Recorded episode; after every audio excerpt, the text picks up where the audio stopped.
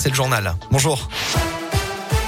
Bonjour Alexis, bonjour à tous. À la une, ni appel au boycott, ni mesure d'interdiction. Grégory Doucet a souhaité aujourd'hui couper court à la récente polémique sur le bannissement du foie gras dans les réceptions municipales. Dans une tribune publiée par le journal du dimanche, le maire de Lyon dit mesurer et partager ce que cette période de fête représente pour les producteurs, les restaurateurs et les habitants, assurant en revanche qu'aucun reproche n'est fait à la composition des menus des uns et des autres. L'élu souhaite voir émerger d'autres modèles que celui de l'agriculture industrielle, de l'élevage intensif et de la banalisation ou l'intensification du gavage des oies à la chaîne. Elles ont très vite été retirées. Hier matin, plusieurs affiches sauvages anti-Israël ont été introduites dans les panneaux publicitaires JC Déco dans le 6e arrondissement de Lyon.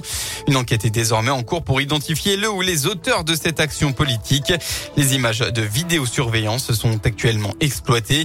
De son côté, Pascal Blache, maire du 6e arrondissement, a dénoncé cet acte. Des affiches de propagande haineuse antisémite sur notre territoire sont intolérables, a-t-il notamment écrit sur son compte Twitter. Vendredi soir, un homme circulant à trottinette a été percuté vers 22h30 cours Lafayette par une voiture. Les trois individus à bord du véhicule âgés de 18 à 25 ans avaient abandonné l'auto et pris la fuite après l'accident. Ils étaient finalement revenus quelques minutes plus tard sur les lieux où ils avaient été interpellés par des policiers placés en garde à vue d'après le progrès. Du côté de la victime, son état de santé s'est révélé rassurant hier. L'homme a pu quitter le centre hospitalier où, où il a été pris en charge. Dans le reste de l'actualité, l'ancien nageur champion olympique Yannick Agnel a été mis en examen pour viol et agression sexuelle sur mineur de 15 ans hier soir et placé sous contrôle judiciaire, a annoncé euh, le parquet de Mulhouse. Selon plusieurs médias, l'enquête ferait suite à une plainte de la fille de son ancien entraîneur à Mulhouse entre 2014 et 2016.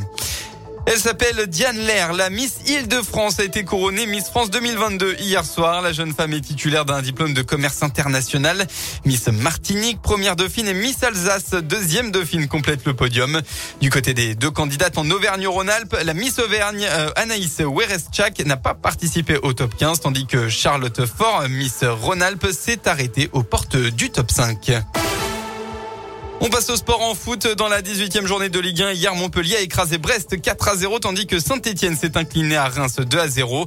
On retrouve à 13h l'Olympique lyonnais. Le club se déplace sur la pelouse de Lille pour éviter la crise.